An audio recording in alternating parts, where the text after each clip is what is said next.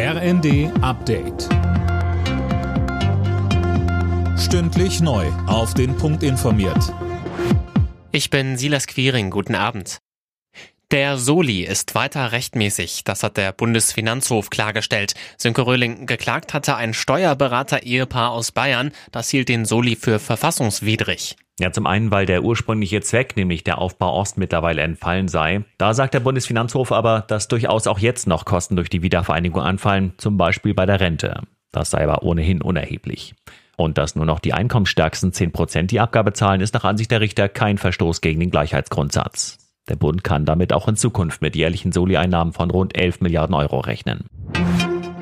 Bundeskanzler Scholz kritisiert die anhaltende Diskussion über die Lieferung von Kampfjets an die Ukraine. Dazu sei alles gesagt. SPD-Chefin Esken wollte sich dagegen in der ARD nicht festlegen.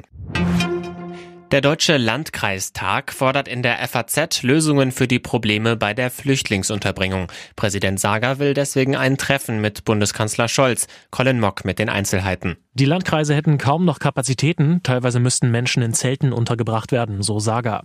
Außerdem sei die Finanzierung unzureichend, es gebe eine Lücke bei den Wohnkosten für anerkannte Flüchtlinge von etwa zwei Milliarden Euro jährlich. Ein Aufnahmestopp hält Sager allerdings trotzdem nicht für richtig. Auch dass einzelne Gemeinden sich weigern, mehr Flüchtlinge aufzunehmen, sei nicht der richtige Weg. Jetzt sei aber die Bundesregierung gefragt, bei der Lösung des Problems zu helfen. Es bleibt dabei, Frauen verdienen in Deutschland weniger als Männer. Bei vergleichbarem Job und ähnlicher Qualifikation und Erfahrung bekommen sie im Schnitt sieben Prozent weniger Geld als Männer, zeigen Zahlen des Statistischen Bundesamtes. Alle Nachrichten auf rnd.de